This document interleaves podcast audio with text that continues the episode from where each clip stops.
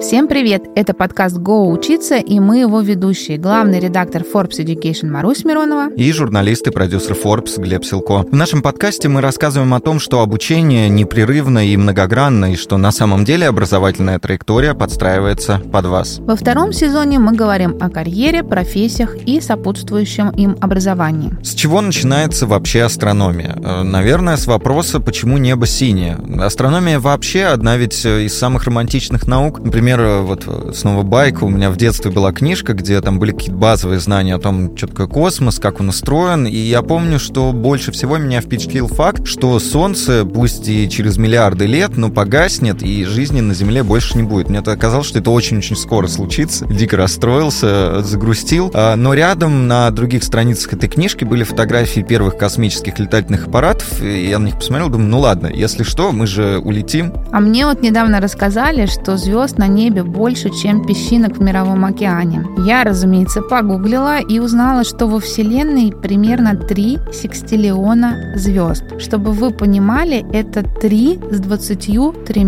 нулями. Я тоже пошел в Google, посмотрел там статистику запросов, э, и среди первых, самых популярных, касающихся астрономии, там это вопросы любительская астрономия, как начать, практическая астрономия, астрономия, что за наука, и вот все в таком духе. И вот что это за наука такая, как стать астрономом, мы сегодня поговорим со звездой российской астрономии. У нас в гостях старший научный сотрудник Государственного астрономического института имени Штернберга МГУ имени Ломоносова Владимир Сурдин. Здравствуйте, Владимир Георгиевич. Здравствуйте. Добрый день, дорогие слушатели. Я сразу хочу заметить, что я такая же звезда, как одна из секстиллионов других звезд в астрономии. Мы все примерно одинакового уровня, все мы изучаем небо, и никаких особых звездных качеств и степеней не имеем. Ну, хорошо. А, Владимир Георгиевич, хочется начать с того, а что же вообще такое астрономия? Ну, это обычное дело изучения Вселенной за пределами Земли. По крайней мере, так мы раньше считали. Сегодня уже и Земля изучается из космоса, как одна из планет. Так что фактически мы изучаем всю природу. Но не очень, так сказать, не в микроскоп, а в телескоп. То есть мы не можем похвастаться, мы астрономы, тем, что хорошо понимаем химические процессы на планетах или а, тем более биологические какие-то тонкости. Мы изучаем Вселенную – в крупных масштабах, крупными мазками, так сказать. Потому что, как правило, далеки от нас все эти объекты. Ну и на Землю стараемся смотреть издалека, чтобы не очень сильно э, невелика разница была между ней и другими планетами. Так сказать, в общем изучаем Землю и стараемся как можно более детально изучить далекие планеты. Но они, правда, очень далеко. И тут наши возможности скромные – хотя понемногу улучшаются. Профессионально смотреть на звезды – это вот как раз та самая романтика. Как вам кажется, романтичная профессия у вас и наука? А, говорят, что да, что романтичная, но когда начинаешь ей заниматься, как правило, рутины, как и в любой другой, не только научной, в любой другой профессии рутины много, и сквозь нее надо не забывать о цели, о том, что это действительно, что вот эта песчинка на экране компьютера, вот этот вот светлячок – это гигантское солнце где-нибудь вдалеке от тебя, или там целая галактика с миллиардами звезд. Надо об этом помнить, конечно. Ну, тогда романтика останется в душе. Но еще романтика связана с тем, что мы, как правило, уходим от людей. Большие города, ночные освещения мешают нам. И астроном, наблюдающий астроном, это человек, сидящий на горе, где-нибудь вдали от э, населенных областей Земли, как правило, в пустынях, в горных. А, говорят, геологи самые оторванные от общества люди. Нет, не верьте, астрономы самые оторванные. На вершине горы, когда ближайшее поселение там 150 в 300 километрах от тебя, вот это по-настоящему башня из слоновой кости. Ну и там особых, конечно, особого комфорта трудно ожидать. Бывает, что такие спартанские условия – и все силы направлены на то, чтобы прибор работал хорошо. Ну, а человек уж как-нибудь приспособится к холоду, к разреженному воздуху. В этом тоже определенная романтика, но, но это нелегко. Поэтому вот судите сами, в чем романтика нашей профессии. Ну, противостоять Земле, чтобы изучать космос, в этом что-то есть такое поэтичное.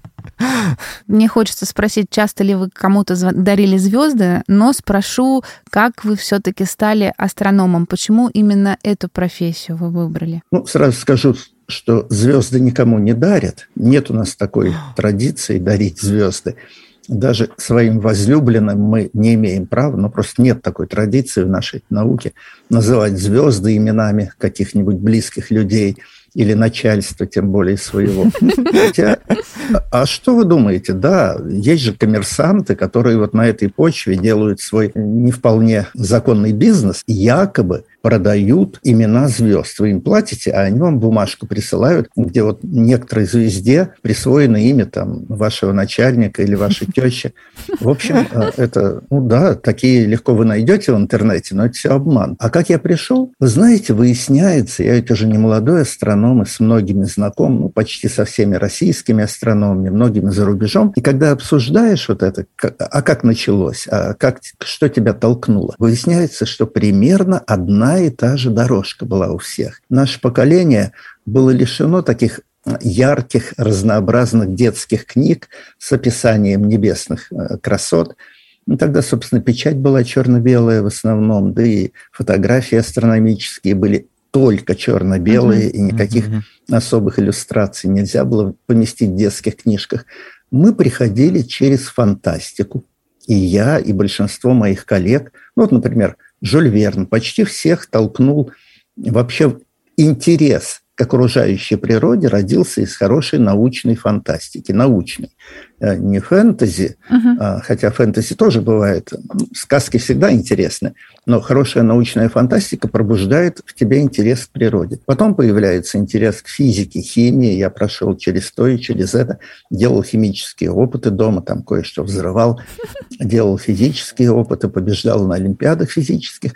А вот тут уже начинается игра случая – либо ты пойдешь в химию, если рядом есть какой-то вуз интересный, либо в физику, если рядом там МГУ или физтех, угу. либо что-то еще случайно толкнет тебя в эту крайне редкую науку, астрономию. А, например, в нашей стране менее тысячи профессиональных астрономов, примерно около 600 человек. Во всем мире, во всем мире около 12 тысяч профессиональных астрономов.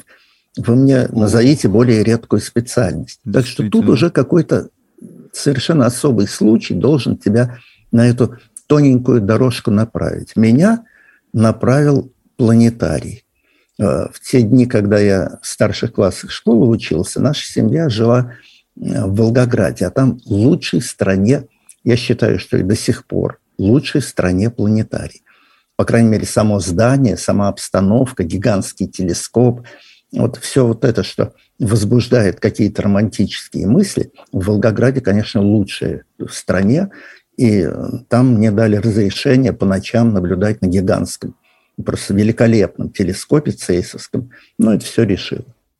А э, хочется спросить, помните ли вы полет Гагарина, есть ли здесь тоже какое-то влияние связь, или это больше все-таки для космонавтов космонавтов? Конечно, есть. Это была эпоха, которая всех нас держала, так сказать, концентрировала интерес э, в космосе. Я родился в 1953 году, поэтому в 1961 я уже был первоклассником. И сам читал, и, конечно, Гагарин и все, что вокруг него, это на моей памяти – я с трудом вспоминаю первый спутник 57 года. Тогда я еще в детский сад ходил, но помню, что папа, инженер, а он уже интересовался этим, конечно, мы жили на Урале, выводил меня на улицу маленького, и мы пытались рассмотреть первую ракету.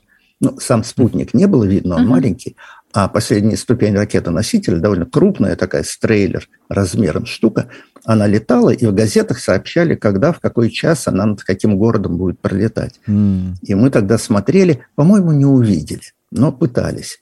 И вот это запало, запало мне в память, то есть уже первый спутник отметился как-то у меня в памяти. А Гагарина я прекрасно помню его портреты в газетах. Ну, в общем, это уже моя эпоха. Угу. Угу. Не было тогда телеграм-каналов, нельзя было посмотреть. У нас дома даже телевизора нет.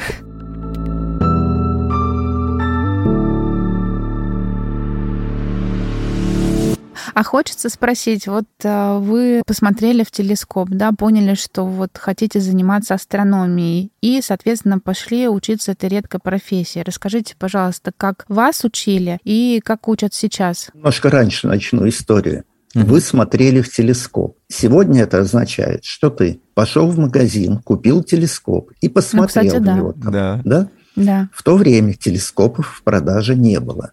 А если бы и были, ну, может быть, мне и купили бы его, но их не было. И первый телескоп я сделал своими руками. Это очень а. важно. Когда ты что-то, пусть не очень качественно, но делаешь своими руками, это сразу тебя как-то в своих глазах поднимает. Да? Первый телескоп я сделал сам из линзочек, увидел Луну, понял, насколько это плохое изображение, улучшил конструкцию телескопа, стало лучшее изображение. И это уже стимулировало как-то вход в профессию. Как нас учили? Знаете, трудно сказать.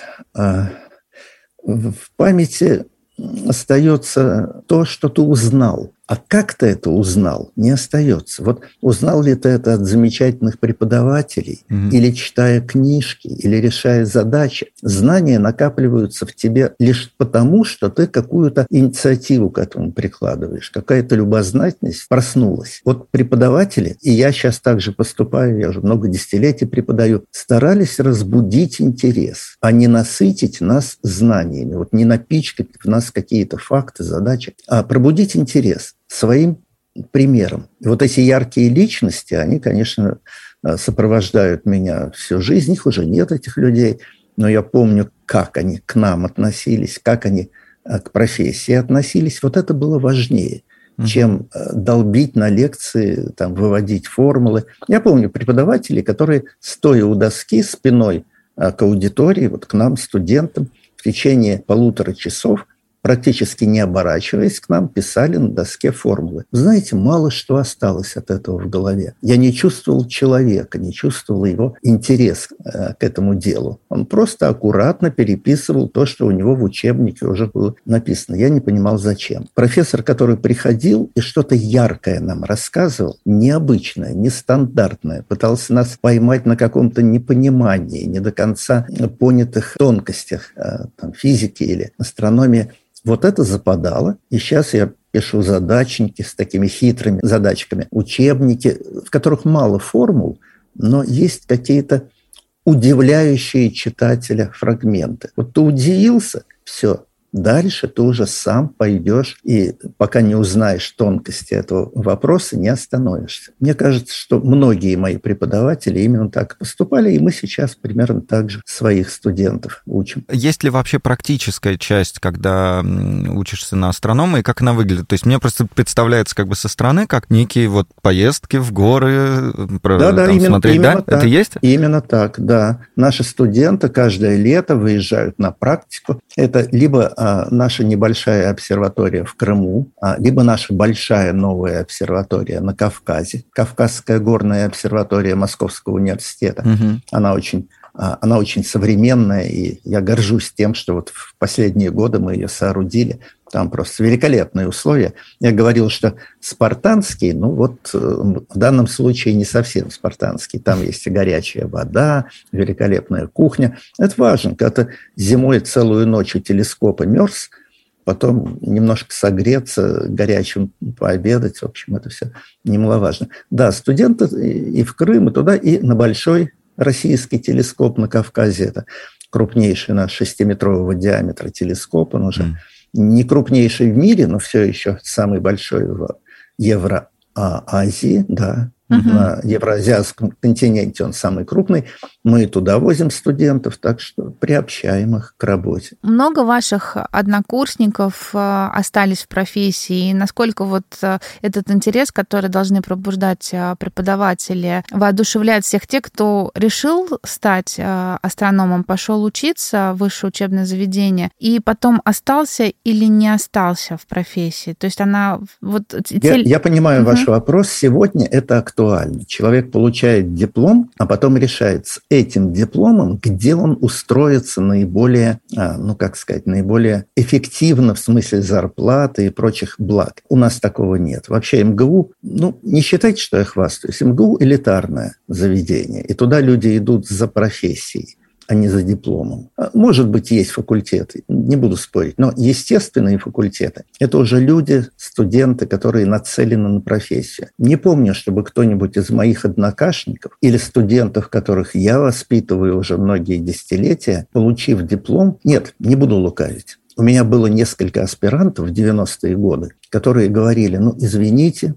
где вот на втором годе аспирантуры говорили, извините, я женился, у нас родились дети, и на аспирантскую зарплату я не могу прокормить семью. Угу. И уходили в банки, а, в айтишные компании, там хорошо зарабатывали. Кстати говоря, сейчас есть несколько ведущих айтишных компаний, где руководителями наши э, выходцы из астрономического отделения. А, Но это 90-е. 90-е ну, многих толкали. Да. Тяжелые были годы, правда. Теперь нет. И до этого, и после этого все идут в специальность. Даже припомнить не могу, кто бы вот повернул в какую-то другую сторону и просто воспользовался дипломом МГУ для того, чтобы занять какое-то злачное место. Нет, все идут в специальность, хотя кормит она не особенно хорошо, но, в общем, жить можно, а удовольствие от работы получаешь большое. А значит ли это, что а, это призвание? Ну да, конечно. А как иначе это назвать?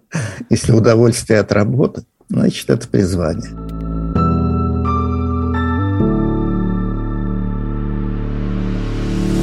А как вообще выглядит день профессионального астронома? Вот чем вы непосредственно занимаетесь, как это выглядит? Вот если кто-то хочет, но не знает, стоит, не стоит, вот чем вы непосредственно занимаетесь? У нас много специализаций. Астрономия – это общее такое название. Ага. Есть астрофизика, небесная механика, гравиметрия, астрономия. В общем, много разветвлений. И, наверное, главное деление на наблюдающих и ненаблюдающих астрономов. Наблюдающий для него телескоп рабочее место, либо сегодня не прямо у телескопа, а удаленно по интернету, по специальным сетям. Телескоп стоит где-то в горах. У нас есть телескопы там в Южной Африке стоят, на Канарах, mm-hmm. в Чили, еще где-нибудь. Ну, он автоматизированный, ты с ним связан и сидишь на своем рабочем месте, изредка посещая этот телескоп, что-то модернизируя там, но редко. А, как правило, сидишь перед компьютером, управляешь им и наблюдаешь, исследуешь, там, спектры получаешь, небо. Но, в принципе, ты наблюдаешь. Ты телескоп и небо. Вот главная, так сказать, связь. А есть теоретики, которые вообще никогда в жизни не, проходи, не подходили к телескопу после студенческой практики, угу. а сидят и только вычисляют. А, ну, например, небесные механики. Зачем им телескоп? Им надо траектории небесных тел вычислять, там, динамику движения. Им нужен хороший компьютер, хорошая математика, и, в общем, это нормальная теоретическая работа. И в последние годы появились еще люди, как бы их назвать, интерпретаторы, которые к телескопу не подходят, потому что у них нет такого хорошего телескопа. Ну, вот в нашей стране немного хороших телескопов. Мы довольно давно перестали активно создавать э, инструменты оптические. А в других странах избыток.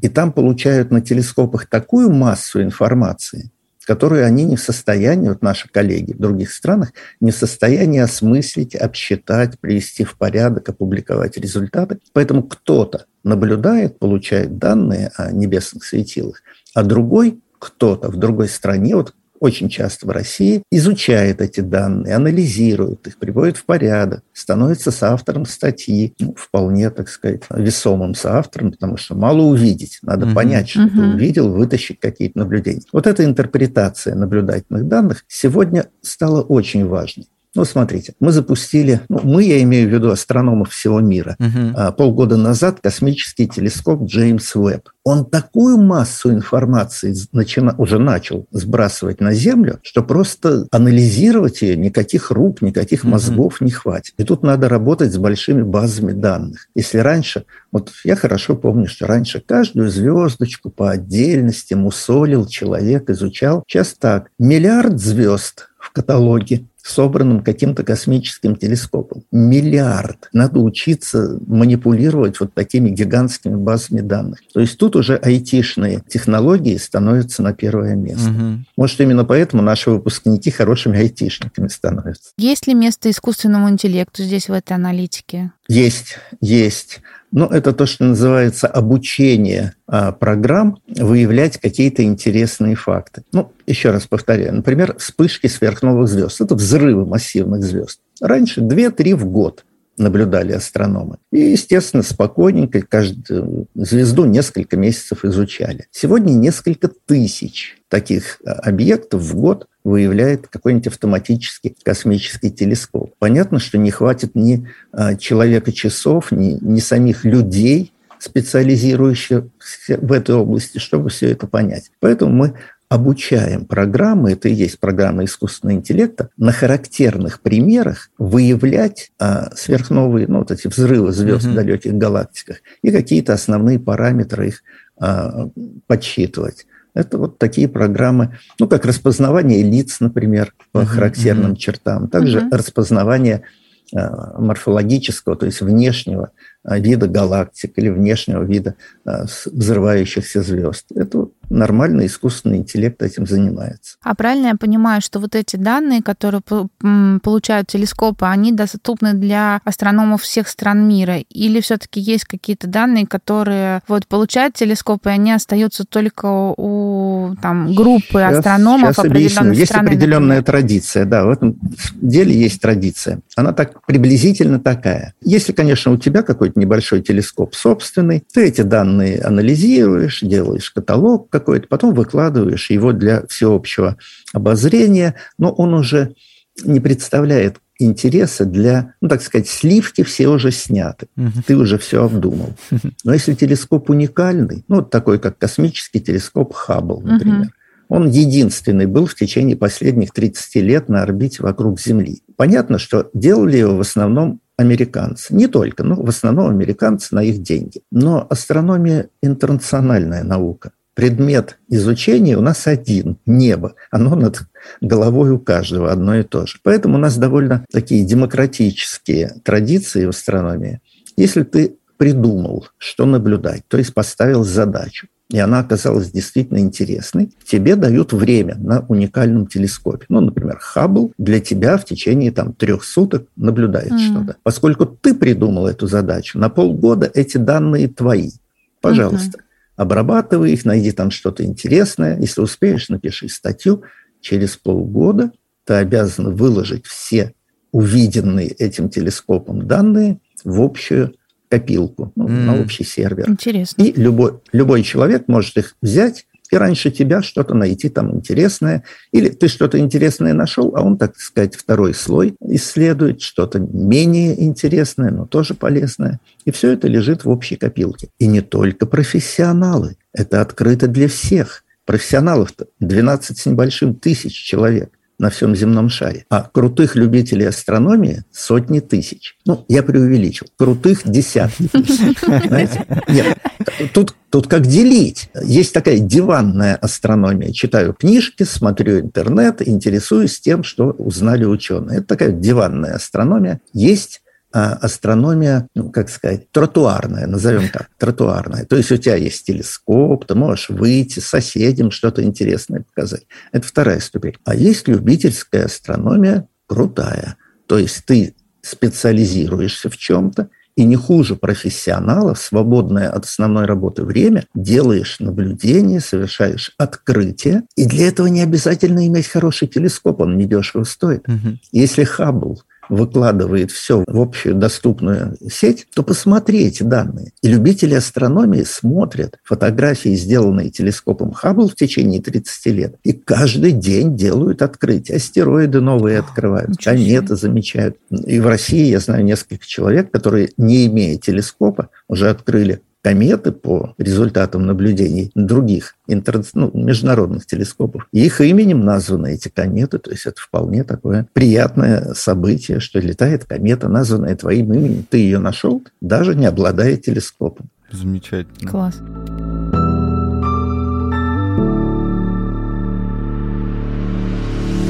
Раз уже затронули эту тему, не могу не спросить. В связи с последними событиями появляются у нас такие незримые, негласные ограничения, где-то самоцензура, где-то внешнее давление по поводу именно международной кооперации наших ученых а, со всем остальным миром. Сталкивались ли вы, может быть, с чем-то подобным? И каким видите будущее российской астрономии вот в связи с такими тенденциями тревожными? А, лично я не сталкивался. Но наша российская астрономия, конечно, сталкивается в целом. Угу. Самое, наверное, печальное событие – это отключение немецкого рентгеновского телескопа на нашем международном спутнике «Спектр рентген-гамма». Это очень мощная космическая обсерватория, в основном созданная у нас, запущенная нашей ракетой, несколько лет очень интенсивно исследовавшая небо в рентгеновском и гамма-диапазонах. Там есть несколько телескопов, но наилучший из них – рентгеновский телескоп, сделанный нашими немецкими коллегами. И в тот момент, когда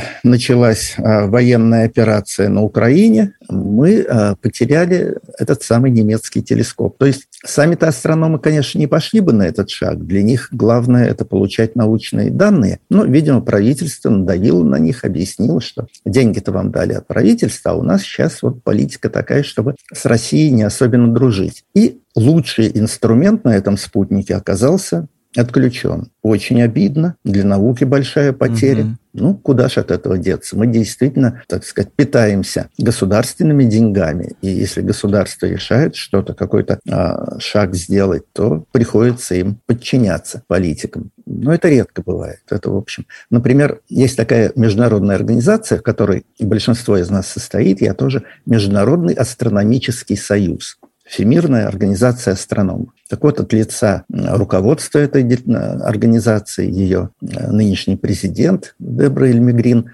заявила, что мы никаких ограничений российским ученым, никакие палки в колеса ставить не будем, потому что наша наука интернациональна, мы никаких военных проблем не решаем и будем заниматься наукой вместе с русскими, несмотря ни на что. Вот это правильный шаг. Но когда он связан с государственными деньгами, тут, конечно, приходится ученым подчиняться, и вот немецкие коллеги подчинили.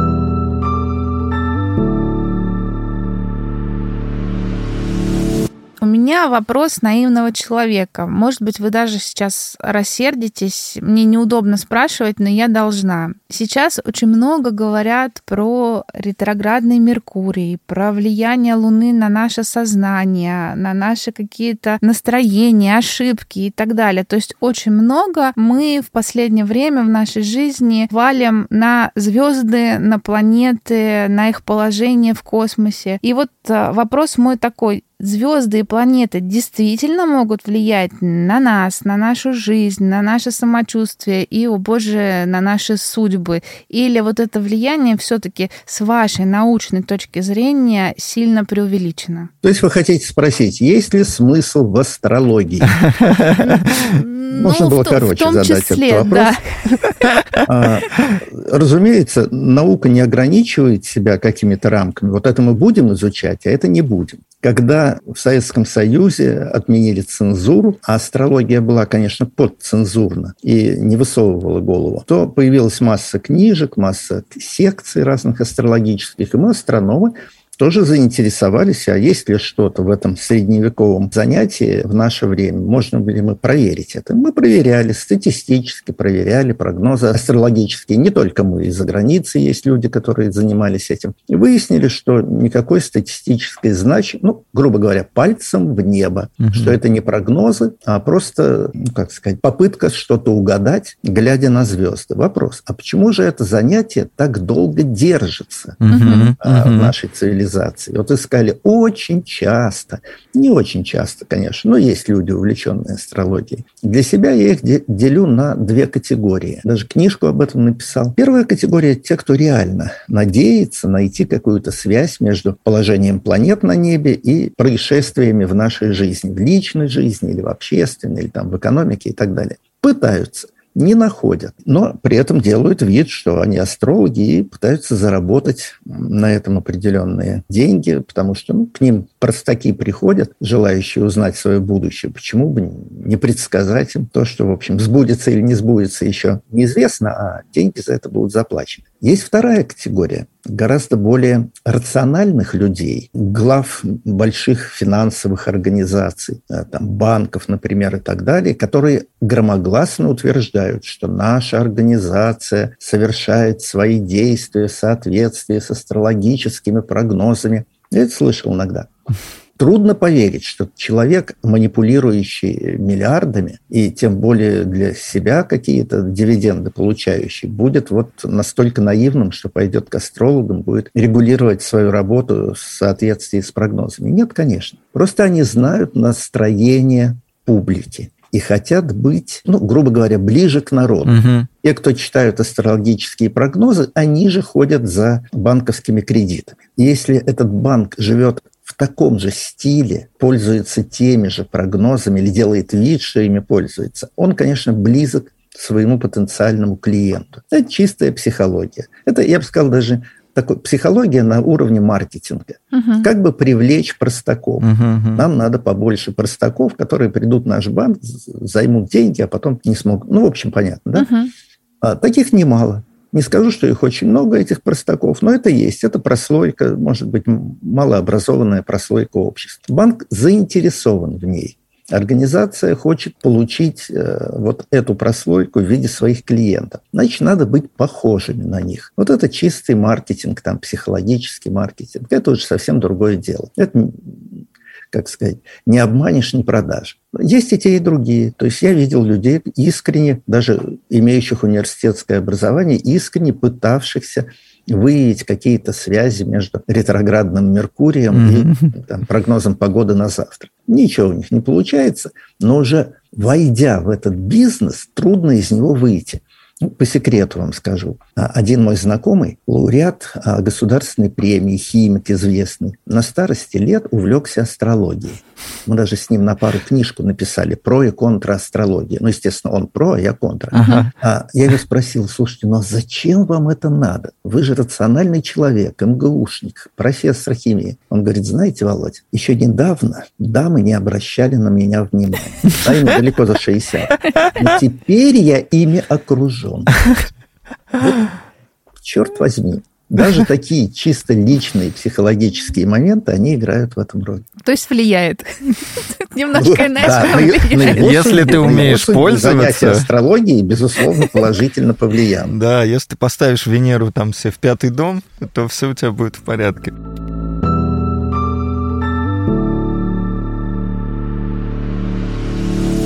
У меня такой вопрос, э, тоже глобальный. Зачем вообще нужна астрономия? Почему я его задаю? Я, когда готовился к этому интервью, вспомнил, что астрофизик Константин Батыгин говорил, что вообще изучение космоса — это всегда, на самом деле, о том, что с Земли мы никуда не денемся, и все это довольно такая игра на личный интерес тех, кто этим занимается в космическом смысле свет достаточно медленный. До ближайшей звезды 4 световых года. Это Альфа Центавра? Да, это Альфа, э, это Proxima Centauri. Это говорит о том, что у нас есть наша планета, и если мы ее разбомбим, okay, то у нас нету второго шанса. У нас нету как бы шанса переделать. И куда-то там переехать на другую солнечную систему или на Марс, это Слушай, то есть актуально по сути, ваша работа астрофизиков и астрономов доказать, что вот эти все мечты о том, что можно перебраться в случае чего куда-то еще, они утопичны. Сто процентов.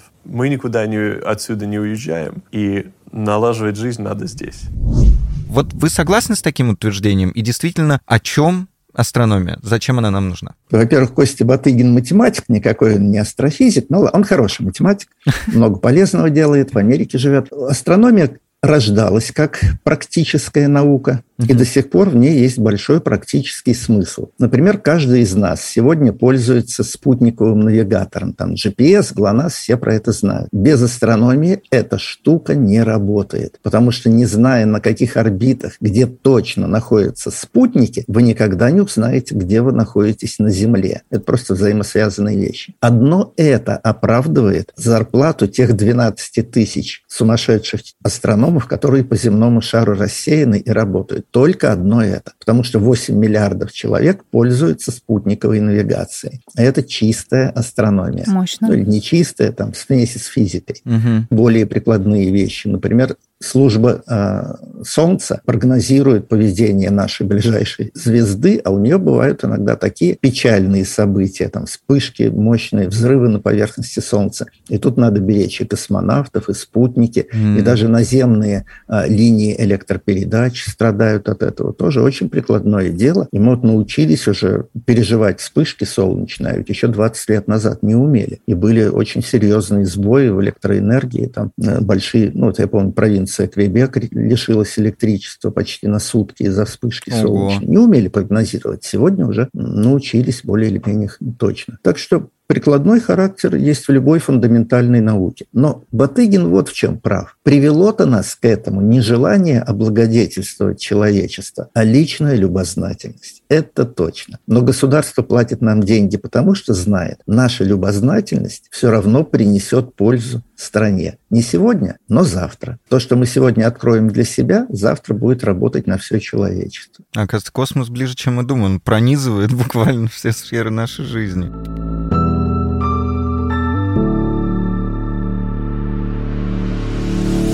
Много сейчас говорят про профессии будущего. Вот, опять же, искусственный интеллект мы обсуждали, и IT-профессии и так далее и тому подобное. Говорят, что много профессий исчезнет с лица Земли, еще больше появится. Вот там прогнозов масса. Каково в связи с этим место астрономии в будущем и преобразится ли как-то эта профессия, или, может быть, уже преображается? Ну, как наука, она, конечно, сохранится, как любая фундаментальная наука, а деятельность человека в этой науке, конечно, меняется. Если раньше большинство из нас сидели ночами, мерзли у телескопа, сегодня автоматический телескоп работает сам, а мы уже с чашечкой кофе в тепле у компьютера сидим и обдумываем то, что нам этот самый автоматно наблюдал. Если мы еще научим компьютер писать на статьи за нас, то вообще непонятно, зачем нам платить зарплату. Да? Телескоп отнаблюдал, компьютер написал статью, выложил в сеть, и, пожалуйста, наука продвигается. Не видел я такого компьютера, которому бы пришло в голову что-то новое. Вот рутинную работу поручить ему можно. А искра, какая-то искра интереса у компьютера к новым объектам, к новым процессам не возникала никогда и не может возникнуть. Не знаю, в будущем, может, будет интеллектуальный компьютер. Пока еще любознательность – привилегия человека. Так что и в нашей науке, в астрономии – именно любознательность, желание залезть туда, куда ты еще не залазил, увидеть то, чего ты еще не видел, а оно остается за человеком. А все остальное можно автоматизировать. Владимир Георгиевич, не могу не спросить, извините еще раз меня, пожалуйста, а все астрономы атеисты? Нет, не все. А, ну, вот, например, у нас в институте 250 а, научных сотрудников и примерно столько же технических, то есть около пяти, пяти сотен человек. Я точно знаю, что есть один а, христианин и один полухристианин, такой вот колеблющийся. Ну, вот примерно такое соотношение, я думаю, характерно.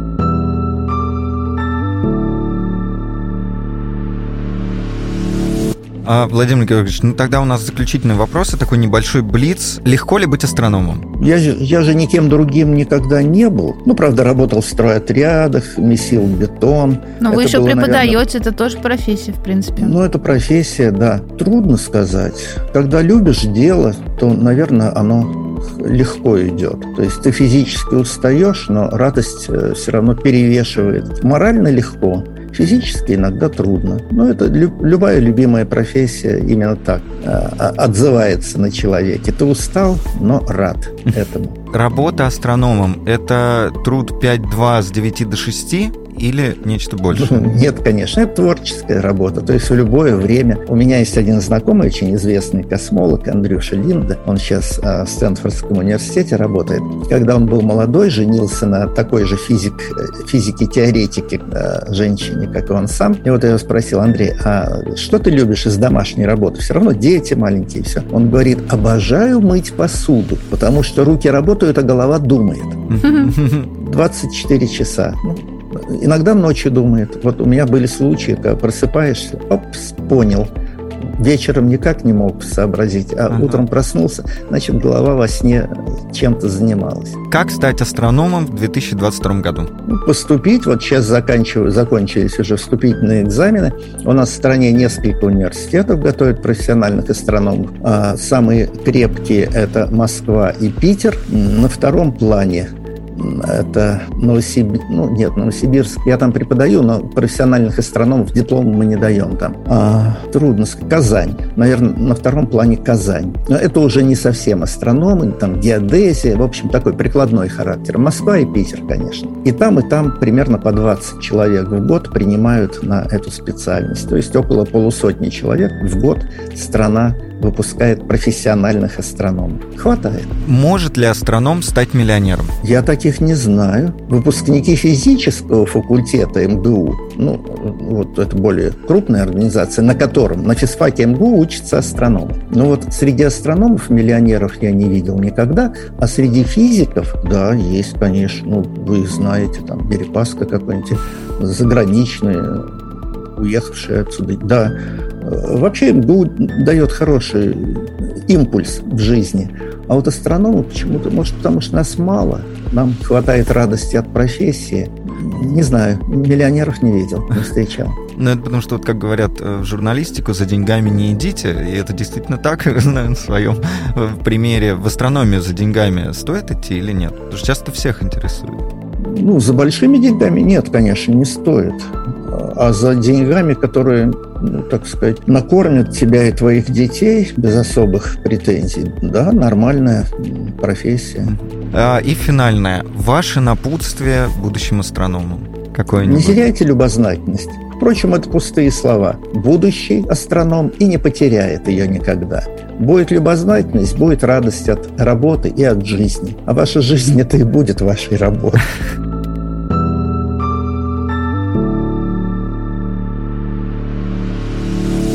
Сегодня мы узнали, что профессия астронома на самом деле не такая распространенная. На, всю планету Земля их всего 12 тысяч, и 600 из них живут в России. Но, тем не менее, не стоит расстраиваться. Вы всегда можете стать астрономом-любителем, и здесь для вас открываются широкие горизонты. И как мы сегодня услышали, даже такие профессионалы, как Владимир Георгиевич Сурдин, могут признавать ваши заслуги, готовы рассматривать ваши открытия наравне собственными.